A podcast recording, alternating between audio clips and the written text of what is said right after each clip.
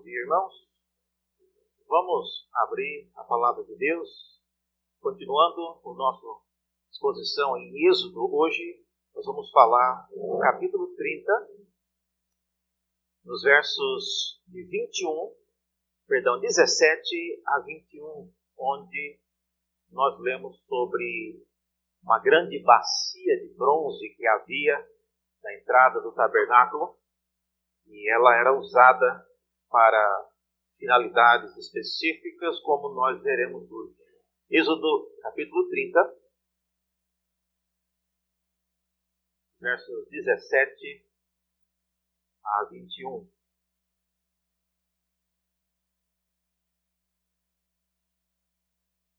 Para os que estão nos visitando, é, nós estamos expondo o livro de Êxodo em várias etapas, e esse é o momento em que nós estamos quase terminando sobre os detalhes do que havia no tabernáculo em si.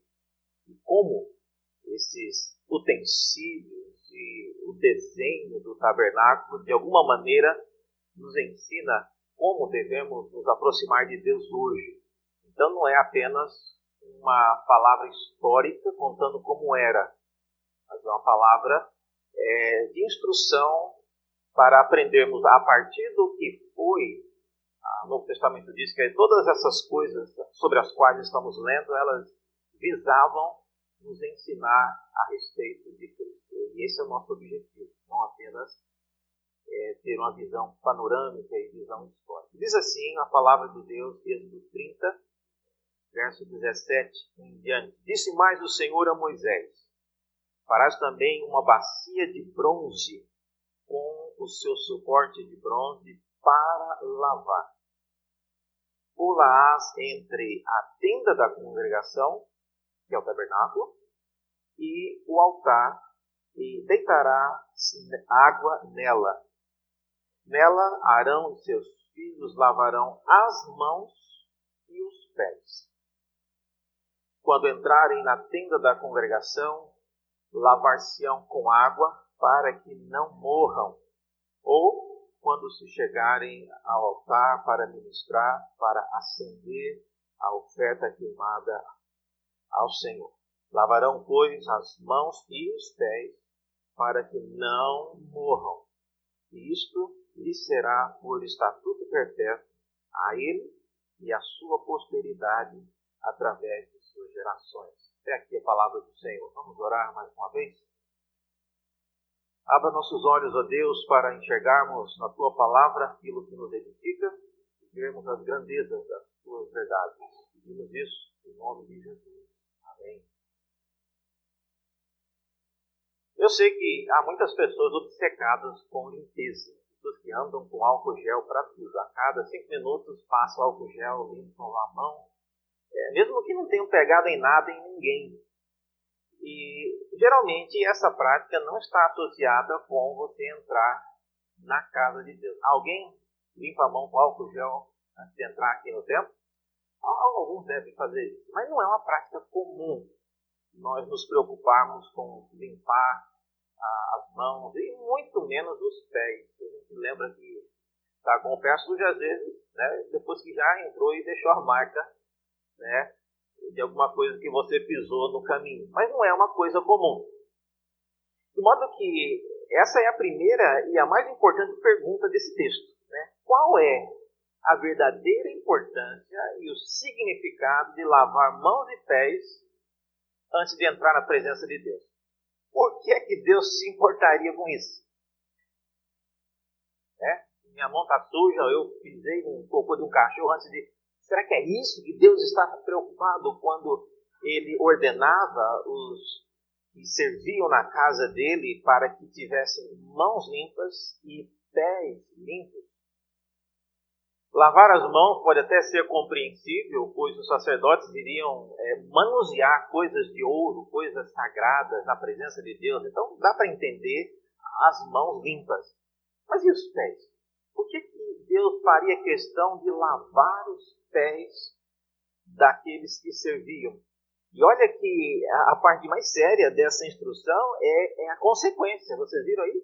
Há uma ameaça. Versículo 30 O versículo 20 diz: Quando entrarem na tenda da congregação, lavar-se-ão com água para que não morram. Então tinha uma ameaça de morte.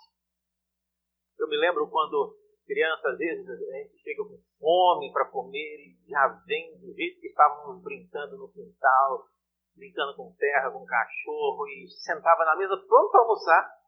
E aí vinha aquela pergunta triste da mãe, né? Lavaram as mãos? Nossa.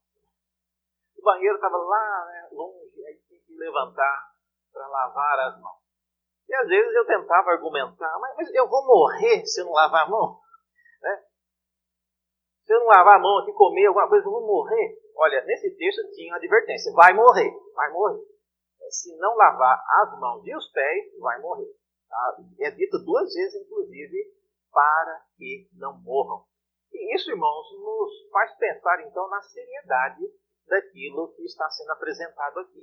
Não era apenas uma recomendação da Organização Nacional de Saúde. Olha, é bom que lave as mãos. Não. Havia uma determinação de Deus. Quem entrar com mão suja e com pé sujo na minha presença vai morrer. Ficou claro isso? Ah, bom. Quem não quisesse morrer, então, até que não era uma coisa difícil de ser feita. Então, essa era a finalidade dessa chamada bacia de bronze. Ela não era para o sacerdote tomar banho, era simbólico, era para lavar as mãos nos pés. Por servir para lavar os pés, é possível que ela fosse um pouco mais baixa, ah, do contrário, ficaria meio que inviável para lavar os pés. De modo que o simbolismo ilustrado nesta ordem de Deus nos ajuda, então, irmãos, a manter na memória três coisas em particular. Eu queria falar sobre elas hoje. A primeira delas tem a ver com lavar com água, ser um gesto simbólico. Ah, o objetivo principal desse gesto não é o de eliminar nenhum germes, e muito menos o de eliminar pecados incrustados no coração. Isso não se lava com água. Você pode lavar até cansar, você não vai arrancar pecado do coração. Eu não sei quantos aqui, os meninos mais novos, não são dessa época, né? mas houve uma época que quando a gente falava coisa suja ou palavrão, as mães ameaçavam lavar a boca com sabão. Eu não sei quantos já tiveram a boca lavada com sabão. Não resolve, porque o palavrão não vem dos dentes. Pode esfregar com omo, com qualquer sabão, que não vai ser efetivo na proibição ou eliminar que o menino ou a menina tenha a boca suja, no sentido de falar o que não deve. De igual modo, o objetivo dessa instrução não é necessariamente e efetivamente tratar algum tipo de é, limpeza para que as mãos de fato não estejam sujas com alguma coisa. Mas veja aí que há duas situações quando Deus exige isso. Primeiro é quando eles adentrarem a tenda da congregação. Tá? Pode ter mão suja e pé sujo lá fora. Entrou para dentro, eu quero mão limpa e pé limpo. Segundo, é dito que quando eles se chegassem ao altar para ministrar, é outra situação específica. É, é importante, e Deus parece ter sido muito rigoroso nisso, em olhar para as mãos das pessoas que traziam coisas na presença dele. Embora o que está sendo oferecido seja mais importante do que as mãos que oferecem, mas Deus ele é conhecido por não apenas olhar para a oferta, mas ele olha para as mãos que oferecem. Como hoje é, todo o povo de Deus, todos nós que estamos aqui, somos de alguma maneira chamados de sacerdócio universal, então essas instruções elas valem também para nós. Ah, você pode pensar, ah, reverendo, mas eu não sou sacerdote, não tenho nada a ver com isso. Não, tem sim. Tem, porque nós somos sacerdotes e aquilo que nós apresentamos diante de Deus em relação ao mundo precisa, de alguma maneira, contextualizadamente, é, considerar essas coisas. Então, esse é o primeiro ponto. A limpeza e a lavagem com água para a qual essa bacia era feita era um gesto simbólico, não era efetivamente tratando né, de germes e nem de sujeira. Eu não garanto que tinha escovinha lá para esfregar a mão, esfregar as unhas para tirar o sangue né, do, o sacrifício que foi feito semana passada. Não, não era isso. Mas era um gesto simbólico. Hoje nós vamos ter alguns batismos aqui na igreja. E o batismo é um outro gesto simbólico. É uma água derramada que simboliza a lavagem daquilo que é muito mais profundo do que meramente a água que nós usamos para lembrar. É um memorial. Em segundo lugar, no nosso texto ainda, é dito que a lavagem deveria ser, como eu disse, lavar as mãos. E lavar as mãos é, deve ser entendido como uma declaração de inocência. Essa é uma ordem, é, ela não, como eu disse, não estava baseada na higiene, mas é uma declaração de inocência. Todos devem se lembrar do famoso caso de Pilatos, embora Pilatos, ele não era inocente, mas o gesto aponta para isso. No Novo Testamento, Jesus, uma vez comendo com os seus discípulos, ah, ele e os discípulos foram acusados de estarem comendo sem ter lavado as mãos. E Jesus comenta naquela ocasião que aquilo que contamina o homem não é o que sai de dentro, mas é o que entra. Ah, de modo que lavar as mãos, mesmo nos dias de Jesus, é o contrário, né? Que contamina é, é o que sai de dentro do coração do homem. Ah, então Jesus mostra claramente que ah, não era por causa de limpeza, não é exatamente isso. Lavar as mãos tem um valor simbólico. E eu creio que esta ordenança aqui em Êxodo está focada numa direção bem diferente. É, vocês devem se lembrar que quando o rei Davi ele se propôs construir o templo, ele chegou com o projeto todo animado diante de Deus. Isso está relatado em 1 Samuel, capítulo 7. Então animado, mas Deus disse que ele não poderia fazer isso. E seu filho faria. Uma das razões apresentadas na Bíblia era que Davi tinha as mãos, de alguma maneira, sujas de. Ora, isso não significava que no momento, quando Davi teve a ideia e chegou para falar com Deus sobre isso, ele havia esquecido de, de lavar as mãos, ter mexido com manuseado algo e ficou algum resquício de sangue. Não, não é esse o ponto. O ponto é que Davi, de fato, ele se envolveu com várias batalhas e ele excedeu em alguns casos. Um dos mais famosos, quando lutando contra os Edomitas, ele dizimou a população do sexo masculino entre os moabitas. De modo que Deus viu aquilo como algo que impedia-o de se envolver nessa tarefa. E é óbvio que essa administração ela é focada nas mãos, mas mostra que aquilo que Davi fez, as transgressões associadas ao seu passado, foram de alguma maneira associadas com as suas mãos, não com o coração, não com os olhos, não com os ouvidos. Então era um costume no mundo antigo associar de alguma maneira as transgressões de uma pessoa, de uma pessoa com as suas mãos.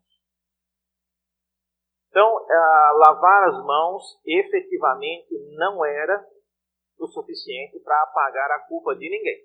Não existe detergente com essa capacidade. Lavar as mãos, repito, era um ato simbólico, era um ato feito publicamente com a finalidade de dizer que as minhas mãos não estão e não estiveram envolvidas com transgressão, no momento em que eu trago alguma coisa na presença de Deus. Então, esse é um ponto importante e o sacerdote precisava se lembrar disso. E ali, o gesto simbólico de lavar as mãos naquela bacia de bronze é apenas uma afirmação pública já de uma verdade que ele já devia estar cuidando disso antes de chegar naquele momento. Em terceiro lugar, Perdão, em terceiro lugar não. É ainda alguns exemplos. Veja como Davi hum, é, menciona isso no Salmo 26. É, olha como que ele percebe que a iniquidade de fato ela estava associada com as mãos. Esse Salmo 26 ele diz: Lavo as mãos na inocência e assim andarei, Senhor, ao redor do teu altar, para entoar com voz alta os louvores e proclamar as tuas maravilhas todas. Eu amo, Senhor, a habitação da tua casa e no lugar onde tua glória assiste. Não colhas a minha vida, a minha alma com a dos pecadores, nem ainda nem a minha vida com a dos homens sanguinários, em cujas mãos há crime. Veja a associação de iniquidade com as mãos. E, me, repito, mesmo que a iniquidade não seja necessariamente feita com as mãos, ele pode ter cobiçado alguém com os olhos, ele pode ter se adulterado, mas as mãos, de alguma maneira, no Antigo Testamento, ela está associada é, de maneira simbólica com a iniquidade. Um outro salmo, Salmo 24, fala também sobre isso. Salmo 24, 3 e 4. Quem subirá ao monte do Senhor? Quem há de permanecer no seu santo lugar? Aí diz, olha só, o que é limpo de mãos. Ele podia ter dito só o que é limpo de coração. E se a pessoa não tivesse mão, ela não podia entrar? Então, veja, é, é uma ideia figurada, mas na Bíblia associa sempre limpeza de mãos com a limpeza interior. Ah, mais ainda, o versículo 4 diz: O que é limpo de mãos e puro de coração, o que não entrega a sua alma à falsidade. Veja, é, as coisas amarradas, mas a mão sempre aparece. E talvez mais um caso, o Salmo 7, versículos 3 a 5. Senhor meu Deus, se eu fiz o que de que me culpam e se nas minhas mãos há iniquidade, se paguei com o mal a quem estava em paz comigo, é, se eu que poupei aquele que sem razão me oprimia, se eu fiz isso, ó Deus, aí ele diz, persiga o inimigo a minha alma e alcance e por aí vai. Então veja, Davi, ele começa isso. De alguma maneira a iniquidade ainda estava impregnada, associada com as minhas de modo que essa então é uma linguagem comum e Êxodo capítulo 30, ao exigir que o sacerdote lavasse as mãos, era uma lembrança, como disse o texto, para ficar para a posteridade de que as nossas atitudes e as nossas obras estão de alguma maneira associadas com as nossas. Em terceiro lugar, uma outra lição que podemos aprender tem a ver agora com lavar os pés. Como eu disse, por que lavar os pés? Eu proponho que seja uma, um lembrete da purificação para estar num local onde Deus está. Entrar ou estar num local onde Deus está é, é um gesto que na Bíblia e no Antigo Testamento estava relacionado com isso.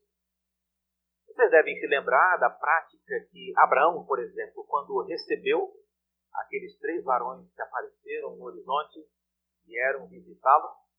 Ah, posteriormente, descobrir que um deles era o Senhor e dois eram anjos. Mas antes disso, antes de saber que era anjo e que era o Senhor, uma das coisas que Abraão fez foi pedir rapidamente para que trouxesse uma bacia d'água para lavar os pés daqueles é, visitantes. Então, era um gesto comum que demonstrava hospitalidade no Brasil nós não temos muito isso porque não temos tanto frio assim. Né? Quem mora, já morou no exterior sabe que você chega na casa de alguém com aquele casaco que pesa 7 quilos. É, geralmente a primeira coisa que a pessoa faz é ela pede, posso guardar para você, e aí pega e leva para um local desconhecido. Né? Ah, mas é uma prática comum. Em algumas casas, incluindo a minha, é, a minha esposa gosta que a gente venha vestido sapato porta da casa fica cheia de sapatos. Sexta-feira que a mulher vem fazer a faxina, ela leva tudo para cima, né? Mas é, é, um costume. Pessoas em casas de orientais, geralmente, você entra e você tira o sapato. Você não entra com um pezão sujo para dentro, né? Mas isso não é exatamente o que o texto está dizendo. É uma hospitalidade do mundo antigo. Aqui, quantos se lembraram de bater o pé depois que passou no cascalho do estacionamento. Alguém se lembrou de bater o pé antes de entrar na igreja? Agora não adianta olhar para o pé, não. Já já está aqui dentro. Mas não é uma prática nossa.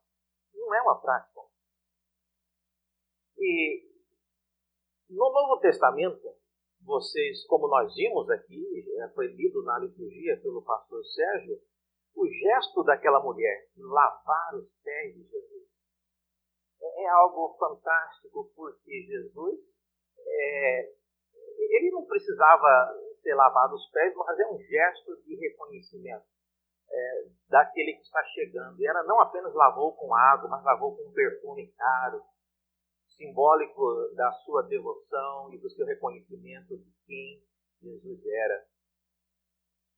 Mas o ato aqui, em Êxodo capítulo 30, de lavar os pés antes de fazer aquelas duas coisas, ministrar diante de Deus, parece, irmãos, estar focado com algo mais específico. Não é só isso, é algo mais. E o que, há de mais?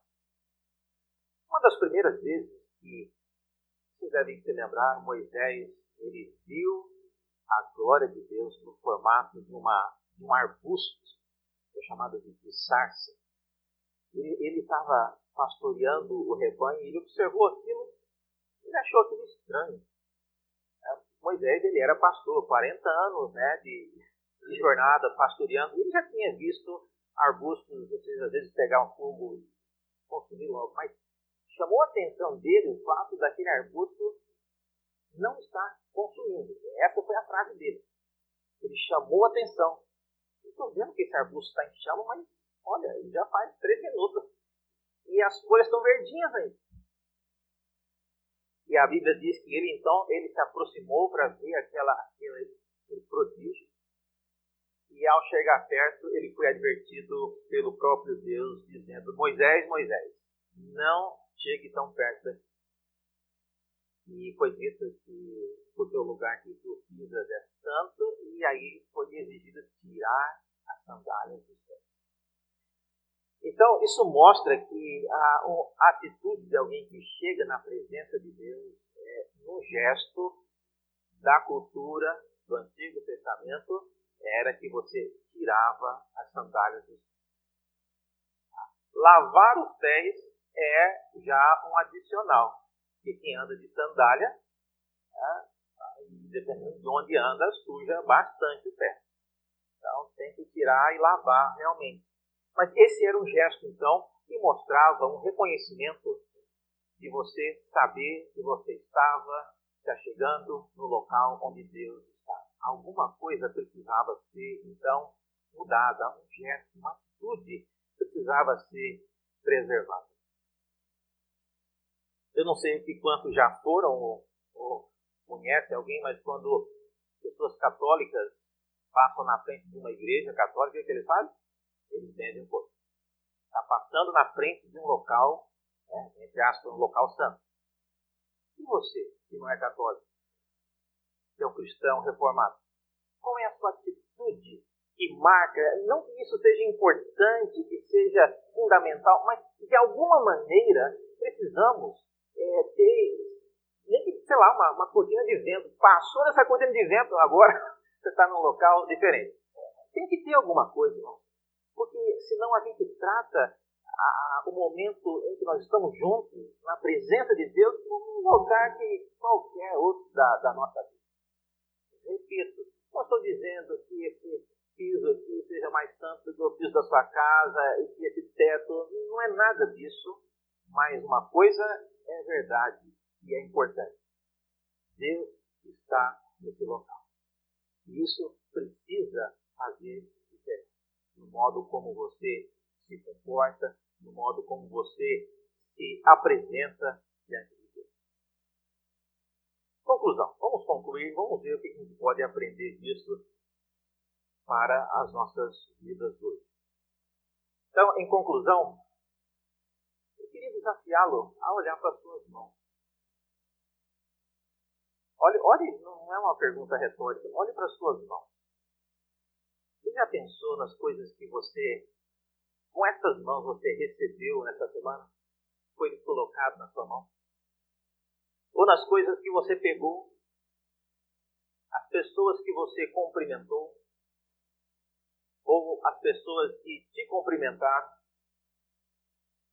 nos botões que você clicou, aceitando, recusando alguma coisa, as coisas que você digitou. Veja, a história da sua semana, de alguma maneira, está amarrada nas suas mãos. Então, lavar as mãos era um gesto simbólico para dizer que aquilo que eu fiz durante essa semana, e que as minhas mãos às vezes são testemunhas, eu lavo porque eu afirmo aqui que eu não fiz nada que estivesse envolvido com transgressão. Às vezes a gente conhece pessoas que trabalham, às vezes, com, com pintura. Coitado, o pedreiro lava a mão muito, esfrega, mas não trabalha com pintura todos os dias, né? Sempre tem a unha marcada, se mexe com, com graxa, com gasolina, essas coisas. Então, fica a. Mas, como eu disse, é simbólico. E eu desafio então você, a igreja, às vezes a gente faz momento de oração silenciosa para você confessar o seu pecado. Você baixa a cabeça, você não lembra de nenhum pecado. E aí começa a vir até. Eu te desafio fazer uma coisa. Quando nós mandamos, olha, baixa a sua cabeça para confissão, abra um olho e olhe para sua mão. E pense, o que eu peguei nessa semana? esses dois dedos, o que eu digitei no meu celular? O que, que eu cliquei dizendo sim? O que, que eu aceitei? O que, que eu recusei com a mão? Então, as mãos, elas trazem o testemunho da nossa vida e aquilo que a gente fez durante a semana. E os pés, reverendo? Olha, os pés a gente precisa guardá-los, porque se as mãos elas relatam que nós fazemos durante a semana, eh, os pés é um bom exemplo daquilo que nos faz lembrar de, do modo como nós nos portamos na presença de Deus. Jesus, quando enviou os discípulos para evangelizar, ele fez uma recomendação curiosa de que aqueles que não ouvissem o evangelho, olha, você até bata o pé, não leve nem a poeira no seu sapato, na sua sandália, daquele local. Até a poeira você deixa. Nós não vamos criar aqui nenhum misticismo. Antes de você entrar naquilo, você tem que bater três vezes o sapato. Não, não existe. Eu não quero. Mas você precisa, antes de entrar naquela porta, ou por qualquer porta que você entre, pelo menos pare um segundo e, pense nisso. Eu estou entrando na casa de Deus. Alguma coisa tem que mudar. Antes de você dar o próximo passo, entrando porque de fato o fazemos, entramos na presença de Deus. Vamos orar? Obrigado, Deus, pela tua palavra, a instrução que ela nos traz. Pedimos que o Senhor aplique em nossos corações conforme o Senhor bem nos conhece. Oramos assim, em nome de Jesus.